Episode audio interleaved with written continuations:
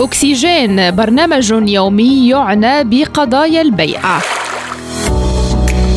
وقفة عند ظواهر تخل بالتوازن الطبيعي للأرض. أكسجين نافذة خضراء على إنجازات ومبادرات لحماية كوكب الأرض. مستمعي ريم راديو أهلا بكم في حلقة جديدة من برنامجكم اليومي أكسجين رغم تنوع وسائل الترفيه المتوفرة في الحواضر يحتاج معظمنا لربط الاتصال بالطبيعة وتجديد الأكسجين لديها.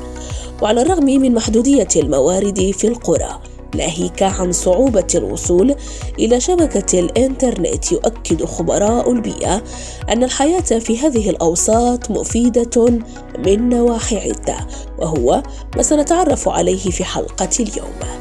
آخر الدراسات أكدت أن الناس بالمدن أصبحوا يغادرون بشكل متزايد بحثا عن وتيرة حياة أقل سرعة وخالية من الالتزامات والضغوط ولا شك أن اتخاذ قرار العيش في بيئة قروية يحتاج موازنة الأولويات والقيود التي قد يواجهها الشخص. ومن مزايا هذه الهجرة مستمعينا الكرام أنه عادة ما تكون التكلفة الاقتصادية أي مستلزمات المعيشة والحياة بشكل عام في المناطق الريفية أقل مقارنة بالمدينة.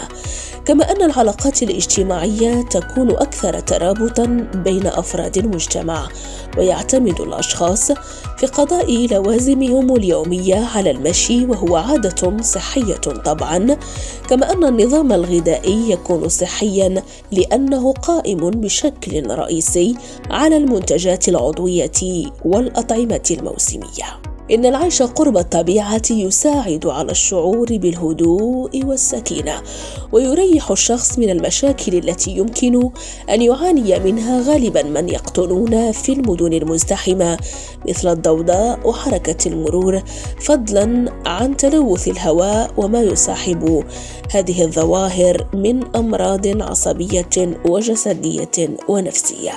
وبغض النظر عن بعض العراقيل فإن عدد الأشخاص الذين يتخذون قرار تغيير حياتهم واختيار المعيشة في القرى في تزايد مضطرد ومن بين الأسباب التي تفسر ذلك أن العيش في بيئة قروية يمنحك صفاء الذهن الذي لا يوجد أحيانا في المدينة وأنتم مستمعين ماذا تفضلون العيش في المدن أو القرى؟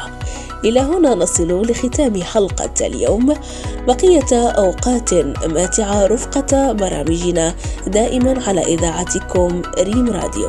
دمتم في رعاية الله. السلام عليكم.